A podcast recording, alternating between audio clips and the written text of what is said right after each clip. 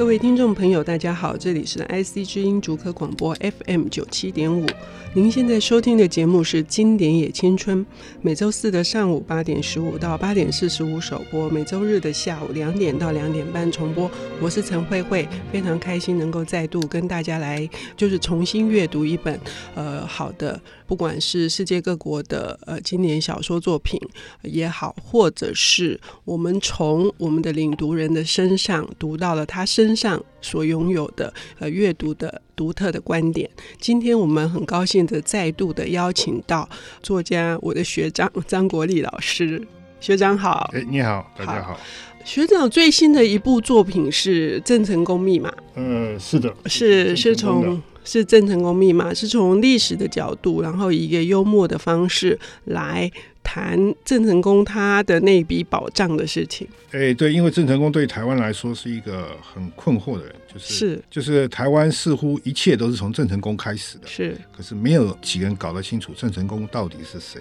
嗯，那大家只知道哦，国姓爷，国姓爷。然后郑成功呢，其实到了台湾，他打败了荷兰人之后，在台南只待了半年就死掉了。嗯，所以为什么台湾要留下这么多关于郑成功的纪念品？嗯，想不出来，对不对？对，剑潭，对，啊，铁铁什么山，对不对？又什么什么什么，到处都有郑成功。那为什么他在台湾只待了半年而已，他就是变成这么大的神话？是。很奇怪，所以这本小说写的是这个。是，所以是从历史跟推理的结合，然后用趣味的方式，呃，来展现我们呃观看历史的一个方法。那今天呢，学长要为我们介绍的这个作家，是不是他？我感觉上他好像对历史也感兴趣。对，呃，对，嗯、哦，是。芥川龙之介是一个是一个历史小说家，理论上应该说是历史小说家，嗯嗯嗯嗯、因为他写很多东西都跟历史有关系。嗯他尤其喜欢写的是比较近代的，嗯，就是所谓近代，大概是指明治以后、明治时代以后。在大学里面，辅仁大学日文系有一个问题啊，他就是很少教文学的东西。哎，怎么刚好跟我的印象相反？以前是很少，都是要靠老师，就是个人的兴趣才会讲的，要不然大部分都是在教语言。芥川龙之介这个是因为我们那个时候大家都对电影有兴趣，嗯，那时候有一部电影叫《地狱变》，嗯。啊，《地狱变》那个时候于是我们大家很多人去把它租了，在试片室看，从那时候开始接触芥川龙之介，嗯。嗯。嗯那我看的不是电影，我看的就是一样是小说，嗯，小说是新潮文库的小说，很古老的版本。后来也陆续有一些新的版本。呃，先不管翻译的那个实际的状况怎样，但是我觉得，呃，《地狱变》所传达出来的那个诡谲，就是我第一次读它的时候，呃，那里面的那种呃疯狂，好，然后还有就是他呃塑造的那种人。人间呃，像炼狱一般的那个情景，还是非常非常的冲击。嗯，所以学长今天要跟我们谈的是这本《地狱变》。嗯。呃，《地狱变》里面讲了一个画家叫梁作，梁作是一个画家，他一个很漂亮的女儿，可是当地的诸侯就把他的女儿抢走了。那梁作一直跟那个诸侯一直想要把女儿要回来，可诸诸侯不理他。梁祝是一个，梁祝是当时最伟大的画家，呃，梁秀对梁秀，那画家叫梁秀。那所有的人都认为梁秀在画这个画的时候，很可能自己亲眼看到，要不然他画不出来那个境界。嗯嗯。然后这个时候，诸侯就请他画一个，画一个叫地狱变啊。地狱变是佛教里面一个讲简单一点，就叫十八层地狱啦。啊，在诸如此类东西。就是我们台湾人办丧事的时候，常常 会看到那个对对对对上刀山下油锅的景象。嗯。然后这个时候的梁秀呢，他必须要画，于是他的学生呢，经常发现。半夜的时候，他的房间里面突然会出现一些很奇怪的光啊、影啊，于是很多人都说梁秀去了地狱了，要不然他一定画不出来地狱地狱的这个惨状。最后，梁秀就跟那个诸侯讲说：“我最后有一个问题啊，没有办法克服，希望你来帮助，就是我必须要看到地狱的火。”啊，就是烧的那个、那个、那种，然后那个诸侯就跟他说没有问题，于是诸侯找了一个空地，就拿了一辆车子，拿了火就把那个车子烧了。那烧了里面还有一个，还有一个摆了一个真的人在里面，所以火烧掉。于是梁秀就看到，看到人的肌肤在火焰底下这样的一寸一寸这样子哇消失，然后看到人悲惨的那个那个面孔，看到衣服烧掉那种每一个细节，他就把地狱变画出来了。画的是非常好，那当然大家都知道，那个在车子里面被烧掉，就是梁秀的女儿如何把他女儿放进去。梁秀也在这个在也没有抗议，为什么呢？因为那是他最心爱的，当他最心爱的东西在一把火里面烧掉的时候，他那种感触是最深刻的，所以他画出那幅地狱变是用简单的话叫史上最美的一幅画。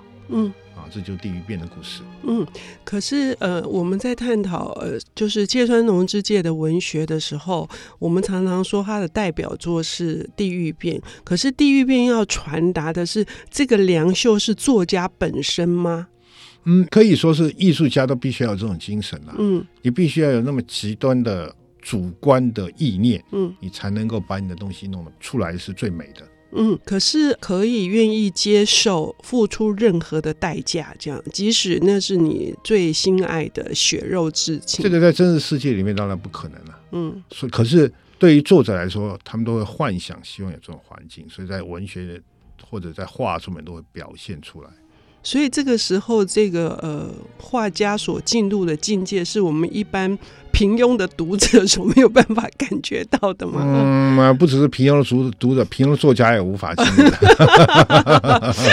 好，嗯、那可是因为呃，从《地狱变》里面要带出来的，反而是芥川龙之介另外一篇呃，我们比较不熟悉的是学长想要谈的是南京的基督。对，就是为什么学长当时想要谈芥川龙之介的时候，是同时提出这两部作品。觉得这两个是有共通的地方，能够完整的呈现芥川文学的全貌嘛？当然是两本是很难，尤其芥川龙之介号称短篇小说之王，嗯、对他短篇小说写的太好了，也太棒，嗯、也很多，所以两篇很难表达出来。他选择另外一篇《南京的基督》是因为很有趣，嗯啊，那《南京的基督》的故事就也是很简单。就是在南京有一个南京那个时候是天津条约之后九口开放通商嘛，嗯，长江那边有四个是镇江、南京、九江跟汉口。啊，你看我的历史念的不错哦，就四个港口开放，所以这四个港口所有外国的船都能够去，所以那个故事背景应该是满清末年，嗯。然后这些船这些船员都去，那其中有一个女孩子，中国女孩子，南京的女孩子，她得了性病，因为她是做妓女嘛，所以得了性病，性病使她非常非常痛苦。然后就在这个他他听说有个基督教，他就跑听听看啊，他就知道有个上帝啊，白袍会拯救世人啊。因为他那个得了病已经很严重了，他已经没什么选择啦，他就觉得哦，希望上帝能够救他。然后就在这时候来来，这时候他突然进来一个客人，对不对？白头发，穿了白袍子，哇，一看哇，上帝来了，太好了，他就把他所有的病痛统统交还给上帝，因为上帝拯救他了嘛。这小说就结束了。但是哈，我读到了一些细节，让我自己觉得还蛮呃，就是说对于芥川龙之介想要传达的东西，呃，我觉得真的是很有他的那个铺陈哈，真的很有意思。就是说，首先一开始是因为这个女生她之所以会当妓女，是因为她她的父亲重病。那他是不得不为了要奉养父亲，因为他母亲已经过世了。还有另外就是说，他得了病之后，不管他的那些朋友跟他从事同样这样行业的人都跟他说，因为那个病很痛苦，哈，是梅毒，所以都跟他讲说，只有一个方法可以治愈，就是你把它传给别人。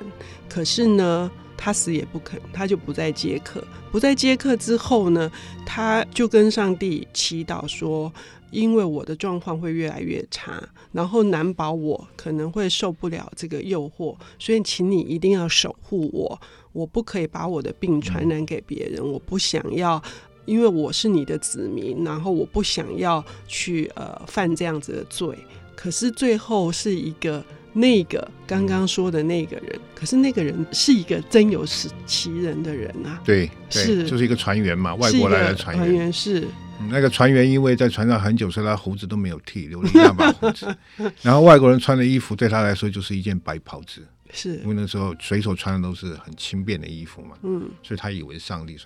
其实那个人是不但是真实的人，而且是一个无赖，嗯，就是说。呃，其实是一个来白白的想要占便宜的一个坏家伙哈，所以呢，究竟这篇文章的那个主旨跟内涵是什么呢？我们等一下休息一下，我们来听呃张国立老师跟我们谈《南京的基督》。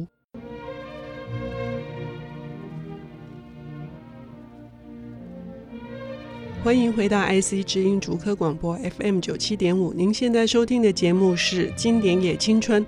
我们现在再度回到现场，听张国立先生为我们导读。呃，芥川龙之介的《南京的基督》。学长，《南京的基督》有拍过电影呢？有有有有，有，而且是梁家辉，是港日合资的，是富田静子。那时候他那个富田静子来演这个才十五岁的宋金花。嗯。我觉得是一个很好的安排啊！嗯、这部电影当时引起很大的轰动，哈、嗯，所以呢是认同这样子的一芥川龙之介透过这个故事想要表达的是一个什么样子的情节或情怀？就很简单，就是芥川龙之介就把这个叫做英文里面叫 “ignorance is bliss”，就是无知其实是最珍贵的。嗯啊，所以这女孩子通通不知道，她只知道她得了性病了，很痛苦，她知道上帝会救她。在读这小说，就就不能用现实的眼光去看他。哦，他的梅毒给了那个水手以后，他的梅毒并不会好啊，这是另外一回事啊。嗯、啊，就在小说里面，我们创造出一个很纯洁的一个妓女出来，因为他的无知，使他的心灵得到了解放。嗯，就是很简单了。所以这个无知，我们可以把它解释成天真的相信嘛？对对对对对。所以人的世界是非常主观的啊、嗯、啊，就是我相信，所以我伟大了。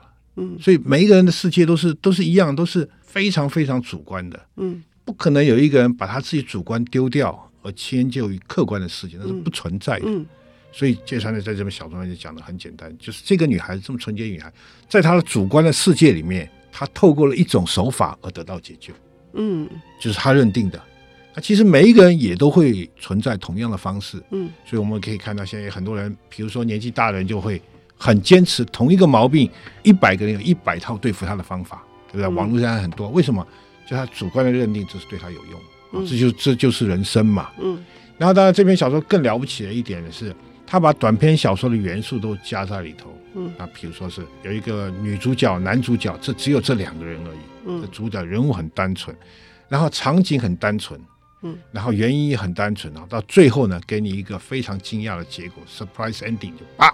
就结束了。嗯，所以他是可以说是在小短篇小说的写作里面，他是一个很好的范本。对，尤其是在那个小小的空间里面，一开场是那个呃女生，因为她不愿意在呃接客，嗯、所以她百无聊赖的在啃瓜子。嗯、然后她百无聊赖之中，她还会望望呃，就是呃她母亲给她的传给她的那个。圣像，好，那雕刻的可能不是很精准，可是那是他最大的安慰。然后呢，就是当那那个就是呃后来穿的白袍的这个人过来的时候，他事实上一开始是非常拒绝他的。他描写那个中间的从两块三块，对方一直开价大元是吧？四块到两只手指都伸出来，这这个女生还是拒绝的情，我觉得是真的是一个。呃，在铺陈上面是充满了那个张力的。芥川龙之介是日本最好的短篇小说家，所以芥川龙之介也是日本的小说。也就是说，他开始之后，日本小说的在写作的时候的内容变得很丰富。嗯，也就是说，不再受到就像上一次的三岛由纪夫一样，他们不太受到一些客观的约束。嗯，他们想要怎么写就怎么写，所以是非常自由的创作的。那个时代，嗯，OK，所以呢，从地域变的一个对于艺术极致的美的追求，到这个南京的基督里面传达的是纯真的相信这一件事情，嗯、这个也是等于是贯穿了芥川龙之介的创作的精神嘛。嗯，芥川龙之介是差不多了，可是它是比较复杂的，嗯，它不像三岛由纪夫、川端康成是那么的。对于意识意识上那么的坚持，嗯，那芥川龙之介比较倾向的是说故事，嗯，所以他的故事都很丰富，都很精彩，嗯，嗯，嗯，不会执着在在意识上面，所以在读芥川龙之介的小说的时候是比较轻松、比较快乐的。那读三岛由纪夫的时候，你就必须要有一点心理准备，你要先了解他是谁，你再去读才能读得懂。是真的，是真的，就是说哈，我自己，比如说这几个大师哈，我在年轻的时候喜欢川端康成，嗯，因为我觉得三岛由纪夫太强烈了，然后他那种，尤其是他肉体改造的那个蔷薇型，就玫瑰型的那个那个写真集，我觉得看了有一点害怕，有点退却。哦，我们年轻的时候都是因为那本书使我们进健身房的。那是你因为你是男性的，哦、我是女性。哦、然后我那时候反而是喜欢川端康成跟芥川龙之介。我们那个时候的健身房里面挂满了他的照片。啊，真的吗？嗯。可是他只捏的胸肌，他的四肢还是一样。那尤其是胶哇咖这样。哦，那不太一样，因为那个 那个时代的练的健身跟这个时代不一样。嗯，对于美的要求也不太一样。比如说现在强调的腹肌要要要有六块八块，对不对？胸肌要大。嗯，那个时候的所谓的健身练的不是这个，那个时候练的是说要不大而精实，所以不太一样。嗯。所以用现代眼光去看川端康成那个身材就，就就就就就觉得他很逊了，对不对？是三岛由纪夫，三三川端康成的身材一直很逊，对对对对。所以这个是时代有点差别的感觉。嗯嗯，好，那也就是说，我们在读，刚刚学长告诉我们说，我们在读三岛由纪夫的时候，他很多是一个意识跟意念是很一贯的。嗯。可是芥川龙之介，我们可以读到故事性。然后他会比较轻松，比较有趣。呃，三岛由纪夫比较特别，因为他是从二十几岁开始，甚至十几岁开始就知道自己要做什么，很少有人这样子。嗯、而且他很清楚自己要写什么，嗯、他也知道自己追求的是什么。所以他后来的结婚跟他生小孩都让人家很不谅解，因为你本来就不是这种人嘛。嗯，比如说有人说他是 gay，嗯、对不对？有很多种说法。也就是说，不管怎么样，你明明都知道自己要做什么，你为什么要把人生的经历通通做完了？你有没有想到别人的感受呢？你太太的感受，你小孩子感受，你有没有想过？嗯、没有啊。嗯。可是三岛由纪夫就是这种人啊。嗯。那芥川龙之介不太一样，他是一个是念书念出来的作家。嗯。啊，这个有差别，天分跟那个跟那个后学的有差别。所以芥川龙之介一开始是念英文系的嘛，嗯，对不对？所以他看了很多很多的书，他才开始决定自己要出来写短篇小说。嗯。所以他短篇小说非常的西化。嗯。啊，非常的现代小说的元素都有，所以他在讲故事的过程就比较精彩。好，今天非常高兴请到张国立先生为我们导读了，呃，芥川龙之介的《地狱变》以及《南京的基督》这两篇文章的呃性质不太一样，可是也是芥川龙之介的两个面相，都是很精彩的故事。希望各位听众朋友有机会能够一读。谢谢大家今天的收听，也谢谢学长，谢谢。谢谢。